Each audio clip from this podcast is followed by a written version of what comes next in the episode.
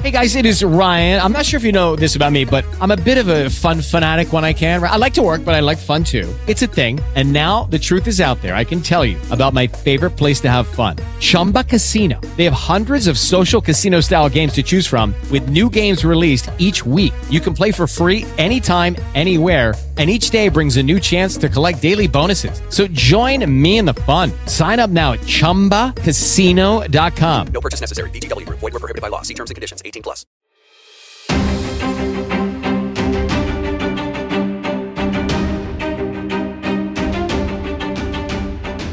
Bienvenidos, bienvenidas a este segundo especial Después de Zack Snyder, Justice League, después de Zack Snyder, porque sí, después de esta experiencia de 4 horas que es el Snyder Cut, el popularmente conocido el Snyder Cut, vamos a estar hablando durante la próxima hora sobre todo lo que nos dejó desmenuzando este corte del director hasta la última, última parte. Mi nombre es Lucas Baini y no voy a estar solo, sino que me acompaña mi querida compañera Paola del Castillo. ¿Cómo estás, Pao?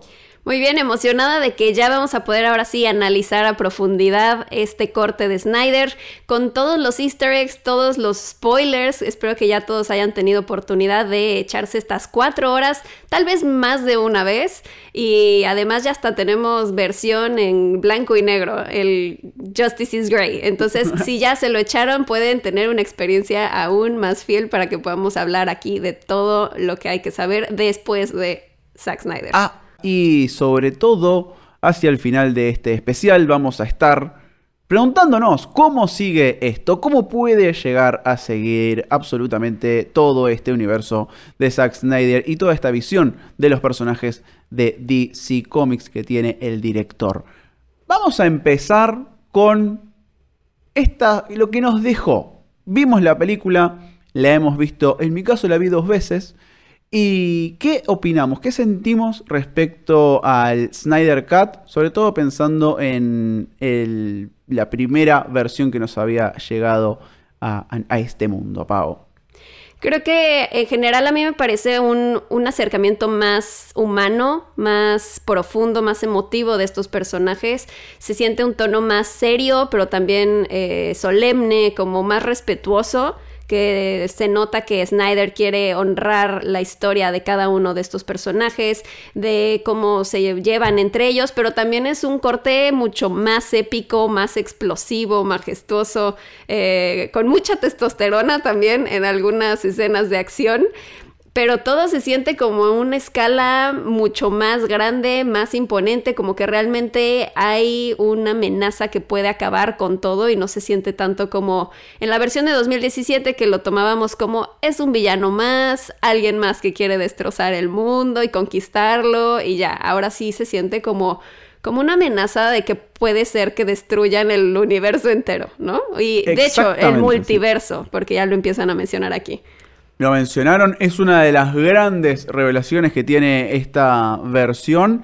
Y sí, yo coincido en todo, voy a agregar simplemente que es una película que se siente con una identidad, que arranca y cierra con la misma búsqueda, con la misma visión, que es coherente de principio a fin, no solo en su historia, sino que en sus personajes, en su dinámica, en su estética y en su, en su filosofía como película. Em, si te parece, vamos a empezar por estos grandes cambios, porque decimos por qué se siente tan diferente. Si la historia es esencialmente la misma y sin embargo acá estamos después de cuatro horas diciéndonos a la cara es otra película, ¿verdad? Totalmente otra película. Y sí, se notan varias diferencias. Digo, empezamos con lo técnico, que evidentemente se nota muy marcado. Aquí tenemos un aspect ratio de 4.3, ¿no? Entonces esto estaba más planeado como para una pantalla IMAX, pero eh, conservan este formato para realmente transmitir la visión original de Zack Snyder, eh, al igual que como mencionábamos en, en, esta otra versión de Justice is Grey, que pues al final es, es, la versión que Snyder estuvo viendo todos estos años, así que era como la más personal para él, la que sentía que era la que reflejaba mejor su película. Entonces cada vez podemos tener más la versión que él quería sacar originalmente, la música también cambia.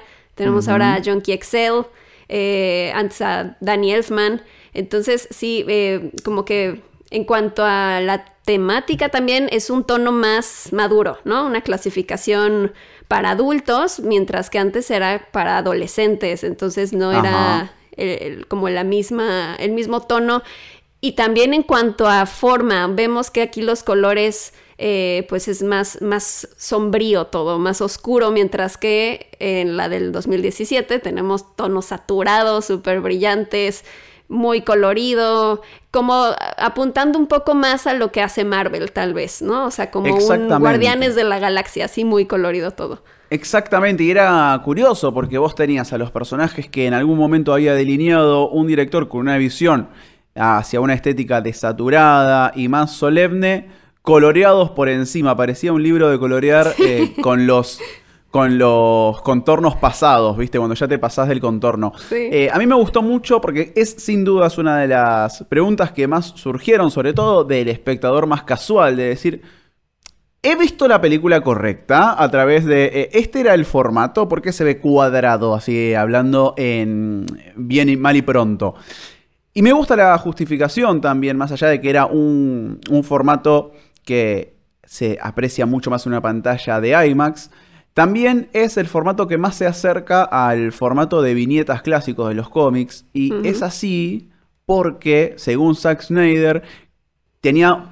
Es una manera más eh, acertada de capturar todo el movimiento de lo que son los superhéroes. Si te fijas, a lo largo de las cuatro horas de película vamos a ver muchos movimientos verticales de los héroes. Superman saliendo volando, las peleas entre mm, entre Steppenwolf y, y, Wonder Woman, que hay mucho movimiento vertical, sin ignorar también la diferencia de altura de ambos personajes. y ese formato 4-3 justamente te ayuda a encuadrar mucho mejor estos personajes. Y desde ese lado me, pareció súper interesante, diferente también. Me, me pareció que es una experiencia interesante de descubrir este 4-3. En realidad que es un formato IMAX, me encantaría haberla visto en IMAX. ¿Qué querés que te diga? Sí, a mí también. Sí, no, se ve que es algo que tienes que ver en una pantalla enorme porque lo que sucede aquí es enorme, es demasiado épico. Y también en cuanto a temas de historia, desde que arranca vemos, por ejemplo, este grito agónico de Superman que te está indicando cómo se está uniendo con las películas anteriores, pero también cómo el peso que tiene Superman, ¿no? Que al final es lo que desencadena el que ahora las Mother Boxes se activen y como es como una señal de decirle a Darkseid y a todos los que están allá afuera, ya no está este salvador kryptoniano que va a defender la Tierra, ya están desprotegidos, vengan a invadir. Entonces, siento que desde ahí tiene un peso mucho más fuerte la trama en cambio de lo que vimos antes. Claro que sí, y eso es uno de los pequeños y de los primeros ejemplos que uno tiene para entender que esta es una versión, no está em, arreglando, digamos, no está reemplazando a la Justice League que nos llegó en 2017, sino que es realmente una restauración casi artesanal de una pieza de arte, ¿no? Que está haciendo Zack Snyder de su propia, de su propia visión para estos personajes. Porque este grito de Superman repercute directamente con el final de Batman versus Superman, en donde si ves la versión definitiva, como se le conoce al corto director de Batman vs. Superman, tenemos este, este contraplano de la muerte de, Superman a manos de, de Doomsday, en donde se ve el primer resonar, el primer grito, esa primera onda sonora se la ve y este, este corte del director, este Snyder Cut, arranca directamente con esa misma secuencia, que es ese grito que retumba en todo el universo DC. Y ese es el primer punto en donde digo, mirá lo poderoso que puede llegar a ser Superman, una vez más, ¿no? Porque esta película revalida mucho el, eh, la naturaleza todopoderosa de, de Superman. De Superman. Y es algo que vemos, o sea, son como pistas que nos fue dejando Snyder desde sus dos películas anteriores, de Man of Steel y de Batman vs. Superman, y que muchas veces se polarizaba la audiencia de decir, no, no me parece nada buena esa película, es malísima, la odio, y otros que la aman por todas estas pistas que era de, pero es que no entiendes, no estás viendo como más allá, porque esto es como un plan más grande. Y aquí ya como que aterriza todas esas pistas para decir, sí, este era mi plan y esto iba mucho más allá de decir simplemente, ah, ya maté al personaje principal y ya, me vale, ¿no? Exactamente, exactamente. Es que sí, eh, las primeras dos películas de Snyder funcionan como un primer acto, una gran, gran historia que mm, seguía en Justice League y continuaba en una segunda parte y tercera también. Para tratar de organizar un poco el tema de ir pasando los cambios, ir repasando los cambios, porque la película dura cuatro horas, imagínate un análisis de escena a escena, duraría ocho horas este podcast. Vamos a tratar de ir personaje a personaje. Si tenemos la liga, Pao, vamos a ir personaje a personaje qué es lo que encontramos dentro de los cambios en el arco de cada uno de los personajes. Si te parece, podemos arrancar por Batman. Batman, nuestro favorito personalmente. Por supuesto, por Batman, acá vemos que no sabe realmente qué es el tipo de amenaza que va a llegar a la Tierra, pero está haciendo este equipo porque siente que le debe algo a Superman. Lo vemos todavía con esta actitud, tal vez no tan heroica como de quiero salvar al mundo, sino quiero tener una redención, una catarsis, porque siento que estoy en deuda con este tipo que acaba de morir, ¿no? Y que casi lo traté de matar en la película anterior.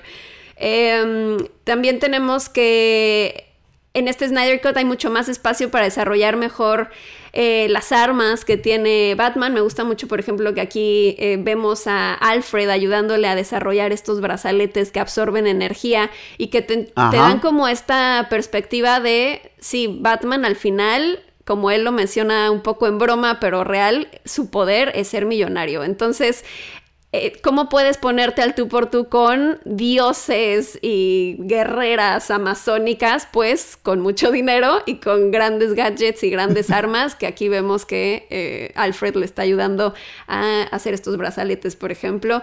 Em, y el arco que empezó en Batman vs. Superman se complementa mejor, eh, pasa de estar desencantado, estar más eh, pesimista, ahora ya tiene un poco más de esperanza por esta nueva era de los héroes, como le cuenta Wonder Woman. Exactamente. Eh, también esto de tener el freno de mano siempre puesto por las dudas. O sea, él hace equipo con Superman, hace equipo con Wonder Woman, hace equipo con Aquaman, con todos estos seres mitológicos y superpoderosos, pero siempre se busca esto de, bueno, en el caso de que este tipo que es mega poderoso se nos venga en contra, voy a armarme unos brazaletes que sé que me van a servir dada la situación. Eso es algo que en los cómics eh, está muy presente, eh, con Batman teniendo siempre la manera de pensar un contraataque contra alguno de sus propios compañeros. Es algo que lo hace uno de los personajes más interesantes del universo DC.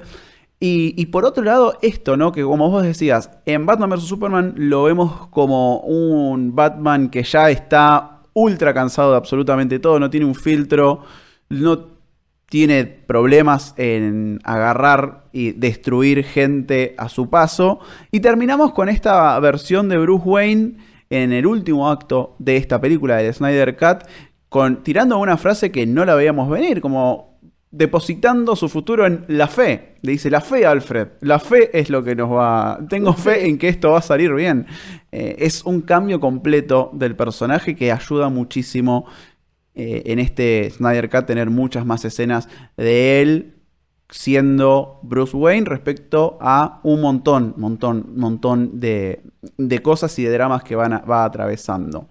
Así es, lo ah. vemos más humano también lo vemos mucho más humano, mucho más, mucho más humanos. Todas sus, obviamente, todas sus pesadillas están teniendo mucho más sentido. Ya vamos a ir a esa parte de, de, las explicaciones. Pero quiero seguir con justamente Superman, porque es en donde, si bien las secuencias son muy similares a lo que vimos en el Día de la Justicia en cuanto a qué es lo que sucede en sus escenas, son muy diferentes en el cómo.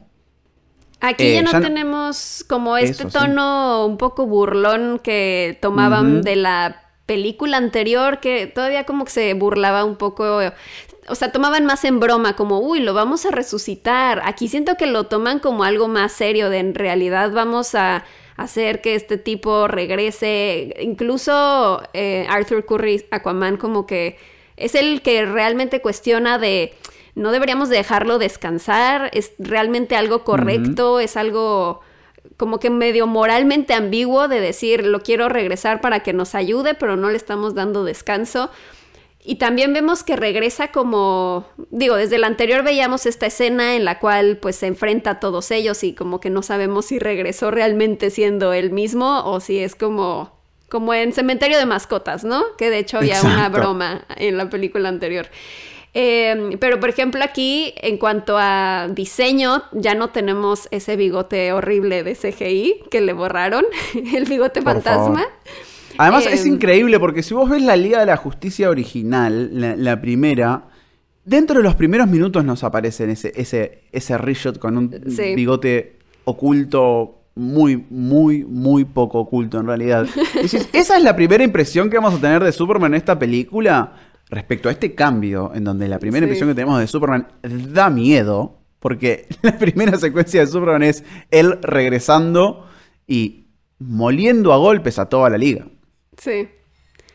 Y aquí tenemos también, por ejemplo, el traje negro, que en los cómics es algo súper icónico, eh, que principalmente es un traje de regeneración, para que pueda absorber Exacto. mucho mejor los rayos del sol y pueda regenerarse más rápido. Aquí no lo explican como tal, pero sí vemos que después de que se pone el traje sale eh, como a la estratosfera, como a absorber el sol antes de irse a pelear con Steppenwolf. Me parece como un gran fanservice el que hayan incluido esto. Y además lo justifican muy bien el tema de que aparezca este traje negro, porque antes tuvimos esta pequeña secuencia de Superman caminando por uno de los pasillos de la nave, en donde van saliendo otros trajes de, de Krypton que hemos visto eh, incluso en Man of Steel. De hecho, recordemos que todos los demás kryptonianos vestían de negro. No eran, no eran tontos, no eran tontos. Eh, con- y, y de repente elegir, él sabe, bueno, tengo que agarrar este traje para regenerarme más rápido, conseguir más poder e ir a ayudar en esta gran, grandísima batalla que están teniendo los demás. De paso, me gustó que sea un link directo a el primer vuelo de Superman en Man of Steel. Es la misma toma. Es el. Sí. Si bien la composición es un poco diferente, es un remix de lo que habíamos visto en Man of Steel. Esa es sin duda es una de mis escenas favoritas desde, desde la estética y la narrativa, es de mis escenas favoritas.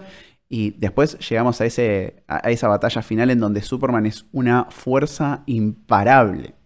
Aquí la verdad es que siento que sí da miedo Superman, como que normalmente lo vemos como es que es el chico bueno, no se ensucia las manos, él es puro amor y esperanza, y aquí vemos a un Superman que si, te, si se sale de las manos se puede volver algo muy peligroso porque se puede poner al tú por tú con un Steppenwolf y eh, cortarle la mitad de la cabeza sin ningún problema y lo vemos a mí sí me dio ya como un poco de, no sé si de miedo, pero más respeto que en la versión anterior, que lo veíamos todavía como bromeando un poco con los demás eh, o rescatando a esta, a la única familia rusa que parecía que había en ese pueblo en la versión anterior, que también eso me gustó que lo arreglaran, que ya no, simplemente dijeron, es un pueblo que está desolado y está perdido por ahí en Rusia, pero no hay gente ahí, es un pueblo fantasma. Y en Exacto, cambio, en no la versión falta. anterior, sí, como que solo pusieron, ah, hay una familia por ahí que tienen que rescatar a Flash y Superman. Eso ya lo eliminaron, que me parece un gran acierto. Y también como para eliminar las críticas de las películas anteriores en las que decían en Man of Steel, por ejemplo, es que Superman está destrozando todo con Zod en su batalla, entonces ¿de qué sirve que venga a salvarnos si va a destruir toda la ciudad, no? Claro, quédate lejos, Superman, todo bien. Sí. Estamos bien, te aseguro que estamos bien. Sí. Eh, de la mano de Superman también viene un cambio muy interesante en el papel de Lois Lane, en donde la vemos 100% destruida. En la versión de que terminada por Joss Whedon era bastante diferente. Ella de alguna manera trataba de seguir con su vida. Acá está consumida por eh, el duelo y por la pena. Y eso le hace acercarse de una manera diferente a, a la madre de Superman, a, a Martha Kent, que tenemos esta revelación que termina siendo el detective marciano, Martian Manhunter, Sí. nada más y nada menos. Fue un poco extraño eso porque a mí sí me gustó que hubiera esta este acercamiento entre estas dos mujeres importantes en la vida de Superman, de decir, yo también eh, no puedo con este dolor, lo extraño mucho, y al final es, no, no es cierto, no fue a visitar la Marta, que en realidad es Martian Manhunter.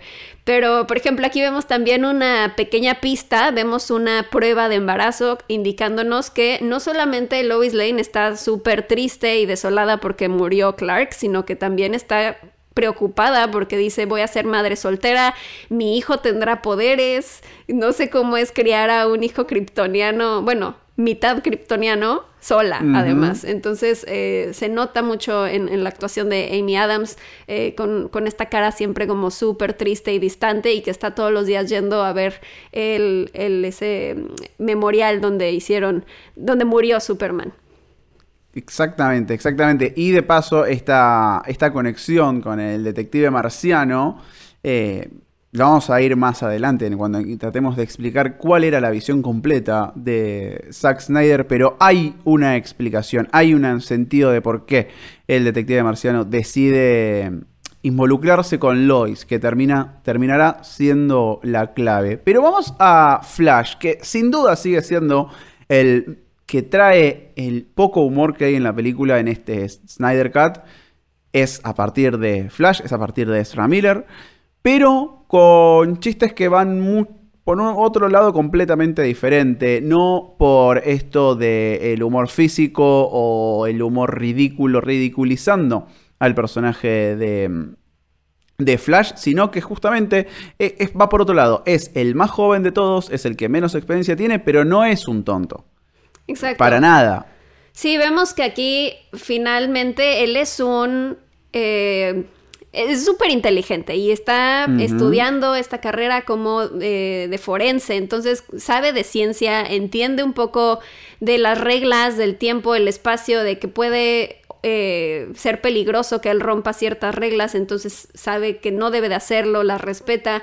Y, y entonces tenemos sí a este chico que es un poco un poco extraño porque vive solo y no tiene muchos amigos. De, hecho, sigue estando esta línea cuando habla con Batman por primera vez que lo recluta y que le dice, sí, necesito amigos. O sea, y, sigue siendo una frase chistosa sin sentirse ridícula, simplemente como expresando su personalidad. Pero eh, pues vemos más de como de su lado nerd, tal vez. Me gusta mucho, estuve investigando sobre mm, como el, la preparación que, puso de su parte eh, Ezra Miller para el personaje.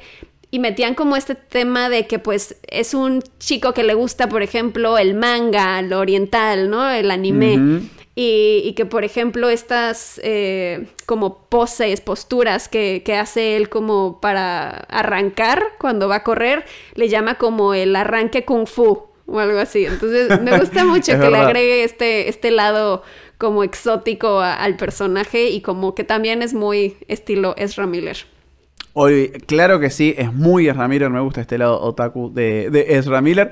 Y para darle un cierre a, a, Flash, creo que lo más importante también es la inclusión de Iris West, la inclusión de, de un trasfondo un poco más poderoso respecto a dónde está su padre, por qué está ahí, cuál es la búsqueda que va a tener eh, Flash a partir de ahora.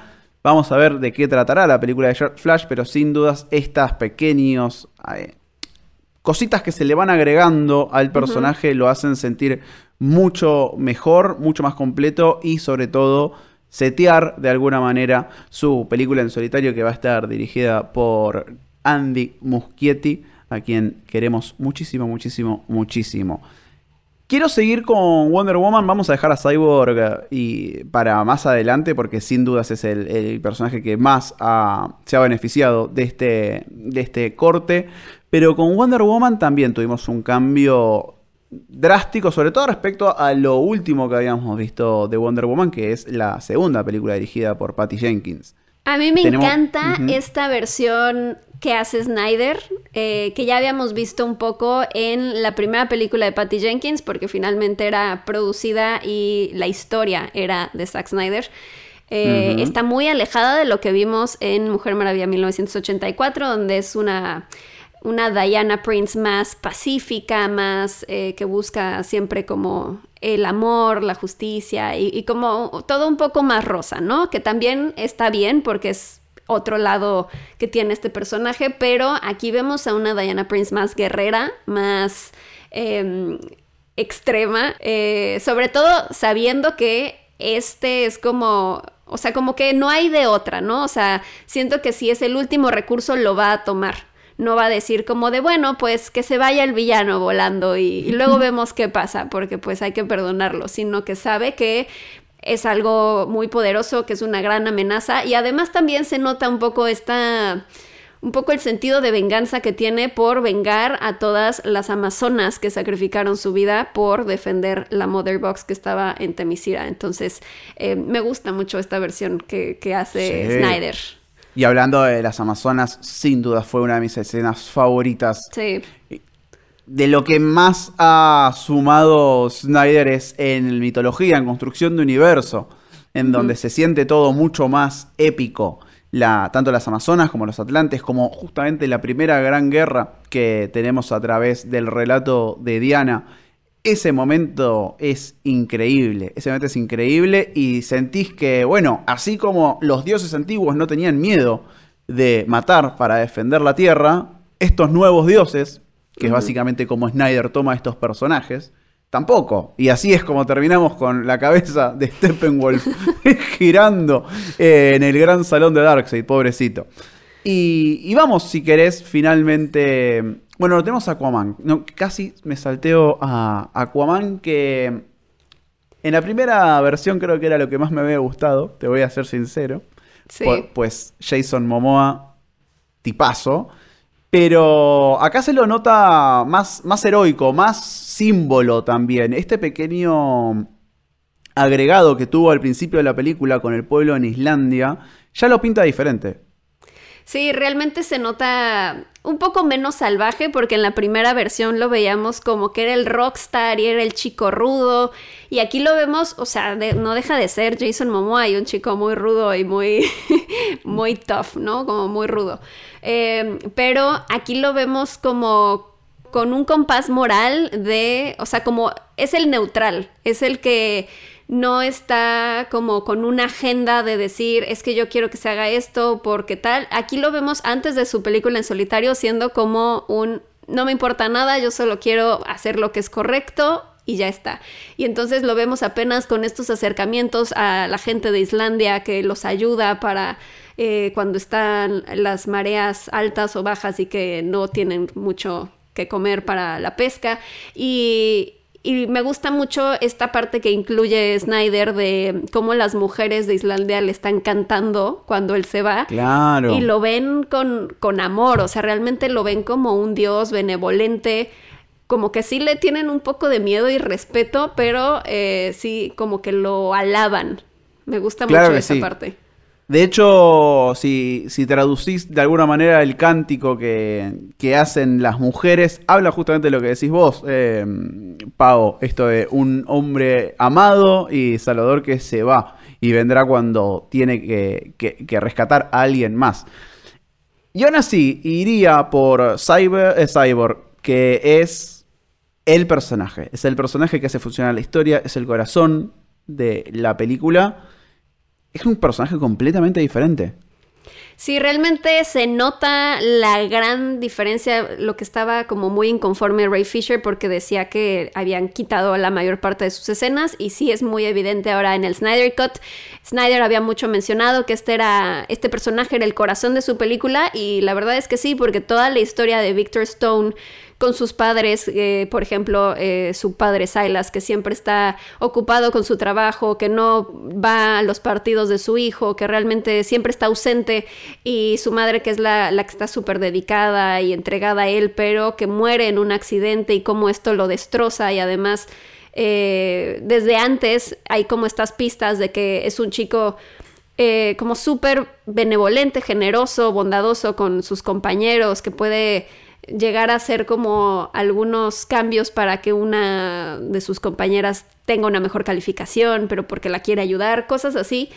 Y que luego lo vemos ya con este destrozo casi total de su cuerpo y que lo convierten, como él diría, en un monstruo, pero que en realidad es pues eh, como verle el lado bueno, ¿no? Que se vuelve una especie de dios porque puede controlar prácticamente todo porque tiene como internet integrado en su cabeza. Entonces, Es más, e- es, como la, la evolución de Internet. Es una digievolución que le metieron a Internet dentro del cuerpo de Cyborg. Me encantó el momento. No tanto quizás. Me gustó mucho más la bajada de- y las pequeñas referencias en la escena en donde él decide como modificar el monto que tiene la madre en el, en el ATM este. Porque habla un poco también de, de la injusticia en el, sistema. Cómo, cómo se reparte el sistema, cómo se reparten las ganancias. Este momento en donde vemos pelear al oso contra el toro de. Wall Street y tenemos estas pilas de dinero que de repente son todas bajitas y cada tanto salen estos rascacielos de dinero que vendrían a representar a personas en el mundo. Como a Eh, Bruce Wayne. Justamente una de esas, una de esas seguramente es Bruce Wayne. Eh, habría que ver cómo se daría una, una discusión política entre Cyborg y Bruce Wayne. Sí, porque todo- si lo piensas, Cyborg puede destruir a Batman si nada más le quita su, su fortuna. Y ya. Claro, le saca la cuenta de- del home banking y ya está. Más allá de también que se lo ve, ¿no? Como Cyborg le puede hablar a las máquinas y justamente alguien que tiene demasiadas máquinas es, es Bruce Wayne y a través de ellas también construye una, una identidad. Eh, Sin dudas, lo de Cyborg, insisto, es el que hace funcionar la historia de la película, porque a través de él también conoces mucho más de lo que significan las Mother Boxes, la importancia que tienen, la capacidad que tienen. Y eso hace que la película como que se sienta mucho más sólida, más fluida, mejor articulada. Y es justamente por la amalgama que es Cyborg en la, en la historia. Y finalmente podríamos llegar hasta el gran, gran, grandísimo cambio que tiene la película, que es la introducción de Darkseid y su relación con Steppenwolf. Teníamos que en la del 2017 Darkseid era como un easter egg, ¿no? Como un- una mención fanservice por ahí que decían, uh, existe Darkseid y algún día lo veremos. Pero en realidad aquí vemos que sí tiene un peso mucho más fuerte, aparece constantemente en escenas y, y lo ves como realmente es el que está comandando todo. Vemos como, por ejemplo, Steppenwolf o sea, como que lo ve con un- una admiración, como que él se siente un gusano frente a Darkseid y como todo lo que está haciendo Steppenwolf en realidad es como para tener una redención ante los ojos de Darkseid. Claro. Porque te mencionan simplemente como es que él nos traicionó, que es un poco por el tema de que cuando invadieron por primera vez la Tierra con eh, buscando las Mother Boxes, pues que perdieron esa invasión. Y entonces, desde entonces, Steppenwolf está exiliado y no lo dejan regresar a Apocalypse. Entonces está como desesperado por lograr la aprobación de Darkseid y, y cómo tiene todo este ejército de, de los Parademons. Vemos otros personajes como eh, Granny Goodness, como The Sav. Y, y como que te van presentando todo este equipo de super malos, ¿no? De, de los nuevos Claro, dioses. se lo de- ve sólido, se lo ve con una estructura de poder muy, muy interesante, mucho más profundo de lo que era en la versión de cines, que era simplemente un gran malo que estaba buscando un par de cajas.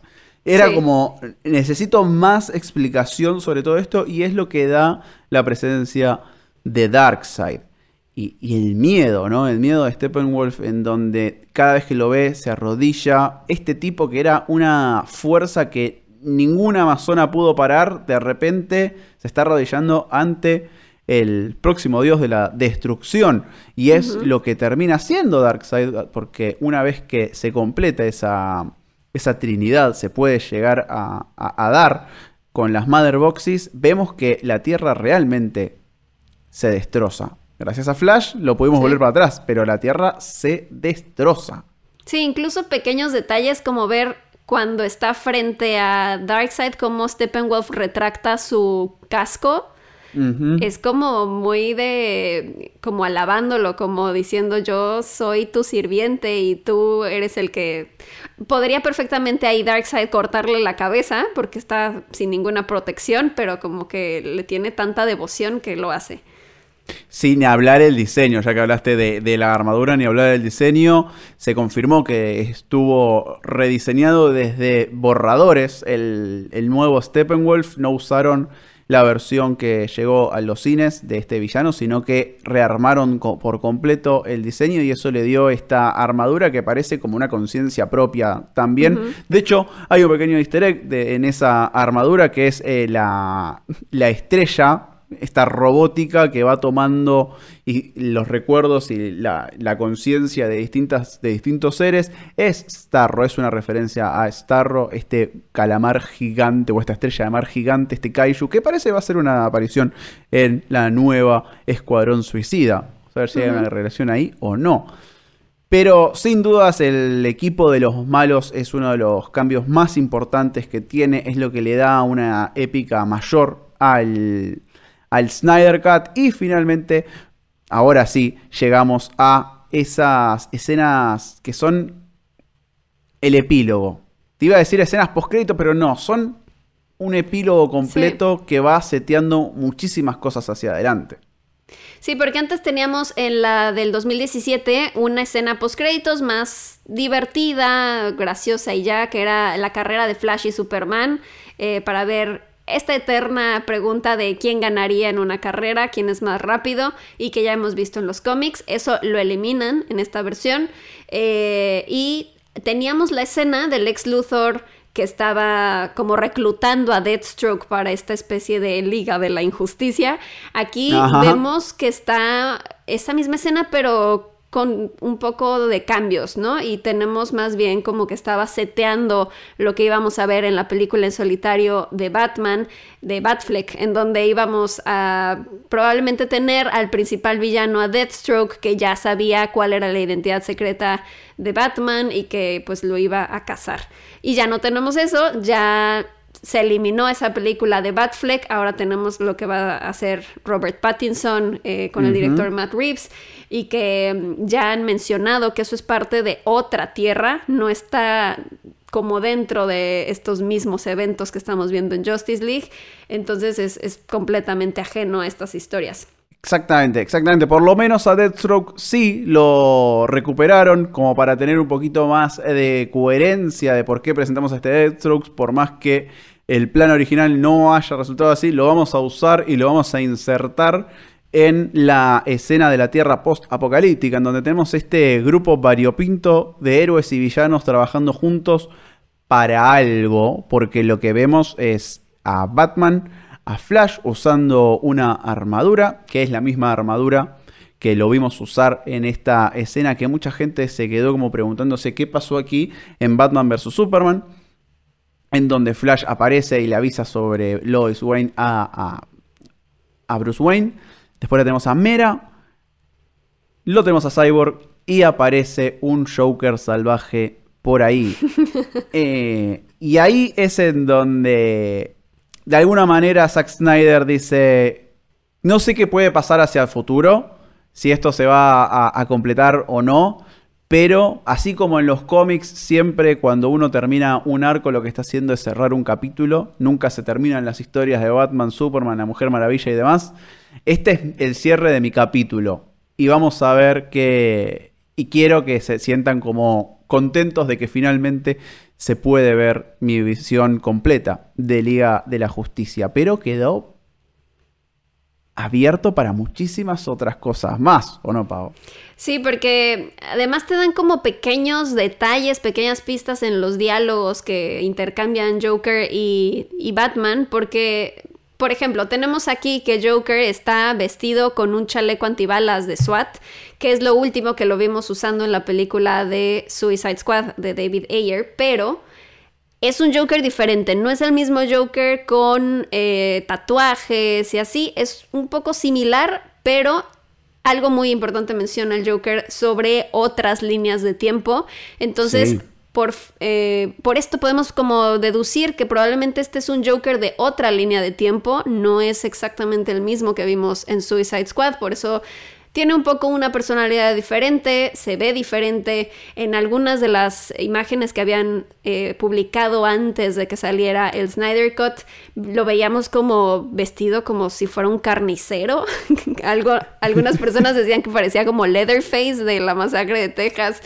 Eh, entonces no, no está muy claro si es el mismo Joker, si es de otra línea de tiempo, pero sí menciona eh, como que empieza como a molestar a Batman diciéndole es que tú no estás como no te atreves a morir en ninguna de estas líneas de tiempo y, como que eso es algo que, que molesta a Batman, ¿no? O sea, como que sí sabe cómo siempre molestarlo y echarle sal en la herida. Claramente es así y lo, lo más interesante de todo esto es que le dice justamente, eh, nunca te, te, sacrificaste por nada. ¿Cuántas líneas temporales, cuántos intentos hay que hacer para que te des cuenta que en realidad el que se tiene que sacrificar sos vos.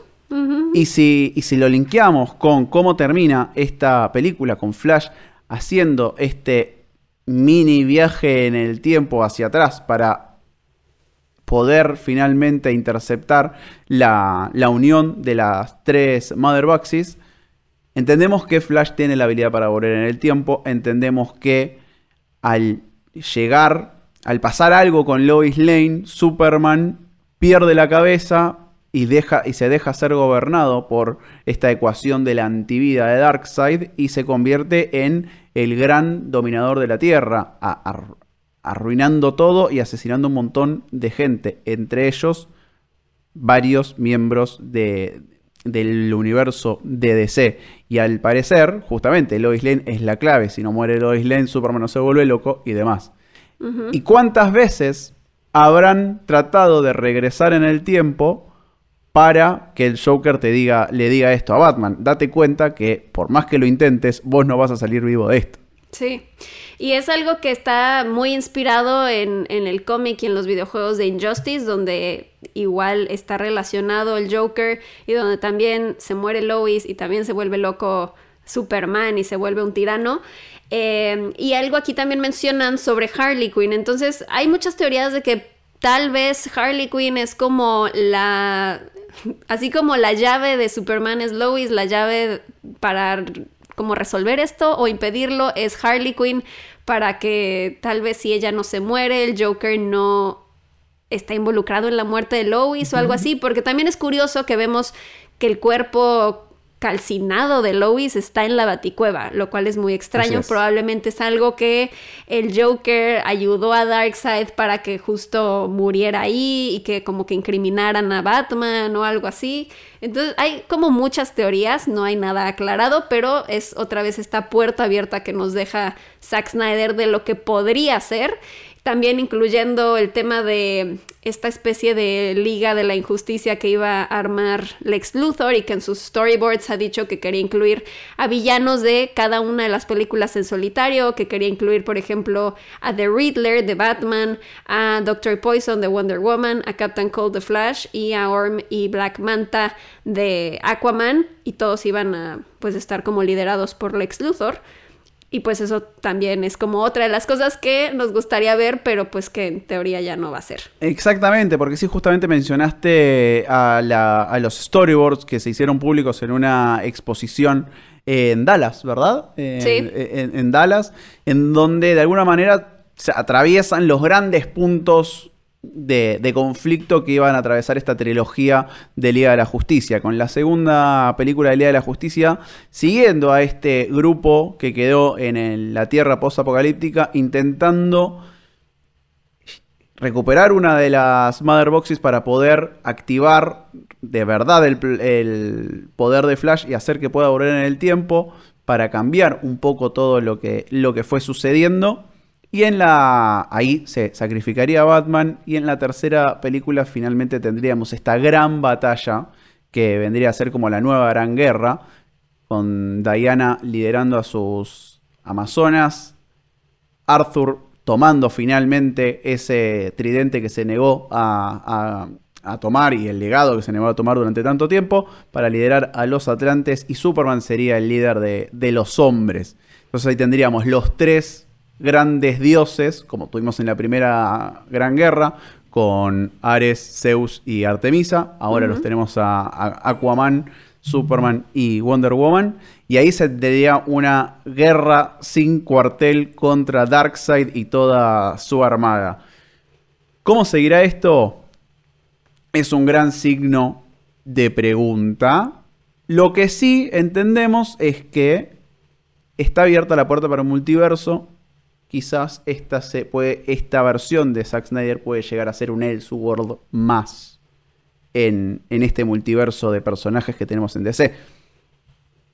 Exacto, siento yo que con esta película que viene de Flash, digo, ya está muy avanzada en, en cuanto a producción, me parece que ya están filmando escenas, pero sí podría aquí meterse más el tema de eh, el multiverso y de decir, bueno, existe este Snyder verso, mientras que también existe el de por ejemplo, el Joker de Joaquín Phoenix es otra realidad y el Batman de Robert Pattinson es otra realidad y el Batfleck de esta es otra realidad. Entonces, eh, siento que sí lo pueden unir de alguna manera, se ha hecho antes en los cómics, se puede hacer y además los fans están ya con el movimiento de Restore the Snyderverse o restauren el Snyderverse para pedir, así como se pidió durante mucho tiempo el release de Snyder Cut, ahora pidiendo que por favor se, retome esta versión de Snyder de alguna manera, aunque sea tal vez en una serie, tal vez en cómics, pero que sí se desarrolle esta idea, porque la verdad es que hay mucho que ver.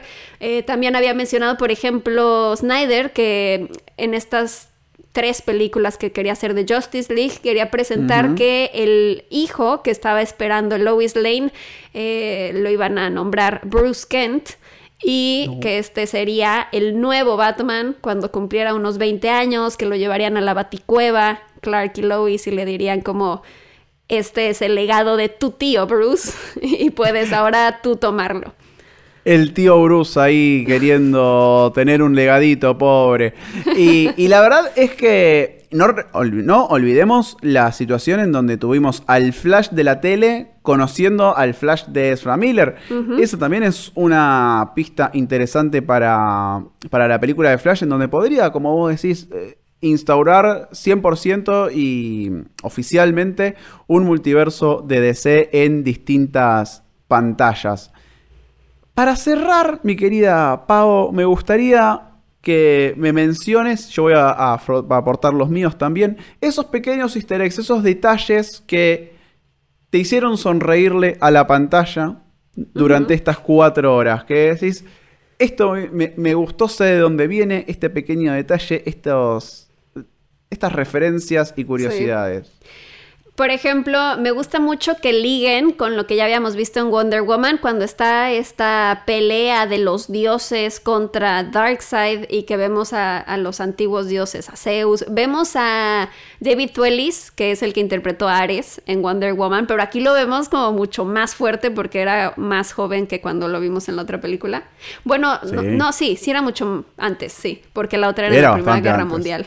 Em, también, por ejemplo, hay un cameo de Mark McClure, que es el policía Jerry que siempre está esperando ahí afuera del memorial de Superman y que Lois siempre le lleva un café. Y resulta que ese hombre, él interpretó a Jimmy Olsen, el mejor amigo de Superman en las películas de Richard Donner. Entonces también me parece como como una referencia linda para los fans de Superman. Obvio que sí, es un, lindo mimo, es un lindo mimo sobre todo también para parte de este elenco icónico que es la película de, de Richard Donner. Sí, me gusta mucho las pequeñas menciones que hay de Green Lantern, aunque me hubiera gustado que sí haya como ya más bases para decir eh, sí se puede hacer esta película que hace mucho que anunciaron de Green Lantern Corps, pero que ahí se quedó como en una idea y realmente no han vuelto a explorar.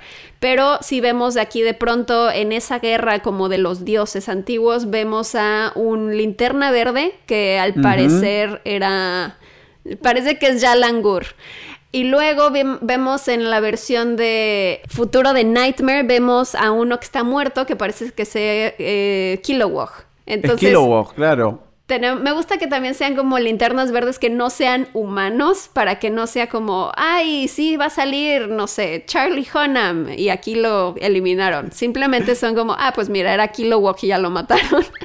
Claro, me da pena que en las dos apariciones que tienen eh, los Linterna Verde en esta película aparecen muertos. Apro- Sí. a- aprovecho que justamente Kilowog aparece muerto en el futuro Salón de la Justicia. Ese Salón de la Justicia que parecen empezar Sí. a armar Diana y Bruce al final de esta película. Eh, queda completamente destrozado con un Kilowog ahí tirado en el piso, pobrecito. Hablando de Linterna Verde, John Stewart iba a tener una aparición para, según las ganas de, de Snyder, pero se, se decidió que no por una cuestión de que si se va a hacer la película de Green Lantern Corps, no querían que la presentación del personaje sea a través de, este, de esta escena post-créditos. Ahí es en donde cambia el personaje y en realidad con quien se encuentra Bruce en la escena post-créditos es con el detective marciano, con el Martian Manhunter. Y había un pequeña, una pequeña referencia a John Stewart antes, eh, en un- una primera plana en la tapa de un diario que tiran en la calle. La tapa dice, un- el banco de Gotham encontró a su pro- al arquitecto para su próximo edificio. Y decís, ¿esa es la tapa de un diario? ¿En serio no está sucediendo nada más importante Sí. en este mundo en donde hay superhéroes? Y es una referencia a John Stewart que es arquitecto. El arquitecto, ajá. Exactamente. Uno que me, me encantó y que me hubiese gustado ver mucho más es la presentación de Atom a través del personaje de Ryan Choi, que es la mano derecha de Silas Stone en, en los Star Labs. Tuvimos una pequeña presentación y en la escena postcréditos vemos que se hace cargo de las investigaciones y esas investigaciones con un montón de, de químicas, físicas, extraterrestres y demás va a dar por resultado eh, la- el nacimiento de su alter ego como eh, el At- Atom, que este personaje que hemos visto también ya Sí. en versiones televisivas. Sí, solo menciona que es experto en nanotecnología, pero pues ya por el nombre sabemos quién es. Y eh, también me gusta mucho que ya por fin aparezca bien Martian Manhunter. Eh, siento que en cuanto al diseño todavía podría verse un poco mejor porque se ve muy CGI en comparación con personajes humanos, como en este caso Bruce Wayne cuando llega y habla con él. Pero es un gran personaje y aquí ya te confirman que sí es el personaje del general Swanwick, interpretado por Harry Lennox, que vimos desde Man of Steel. Entonces él ha estado ahí todo este tiempo como supervisando, eh, como desde atrás, ¿no? Desde tras bambalinas, viendo qué está sucediendo. Y ahora sí ya como que se ofrece como para, ok, quiero ser parte del grupo, los voy a ayudar y ya va a ser como el séptimo integrante de la Liga. de la Finalmente se unen los siete, finalmente se unen los siete que nos venían adelantando desde 2017, pero con este Snyder Cut, con esta versión del director de Liga de la Justicia, hemos tenido la historia completa. Porque esto sí fue Justice League después de Zack Snyder. Pavo, hemos llegado al final. Te agradezco muchísimo por ser compañera en este viaje hermoso a través del Snyder Cut y espero que lo hayas pasado súper, súper bien. Sí, increíble y espero que a ustedes también les haya gustado todo lo que estuvimos platicando por acá. Eh, como decía Lucas, es una película muy larga, con muchas capas, con mucha información, así que probablemente hay muchas otras cosas que se pueden todavía desmenuzar más acerca de este tema, pero creo que a grandes rasgos cubrimos lo principal y en definitiva a mí me encanta esta nueva versión, ya es de mis favoritas de superhéroes porque sí creo que que respeta y enaltece y honra mucho a estos personajes y sus historias.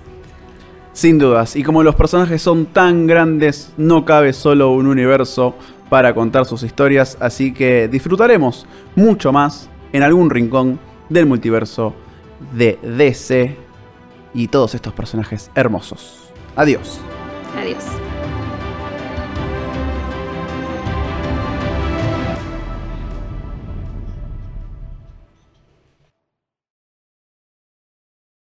Judy was boring. Hello. Then Judy discovered ChumbaCasino.com. It's my little escape. Now Judy's the life of the party. Oh, baby, Mama's bringing home the bacon. Whoa, take it easy, Judy. The Chumba life is for everybody. So go to ChumbaCasino.com and play over 100 casino style games. Join today and play for free for your chance to redeem some serious prizes.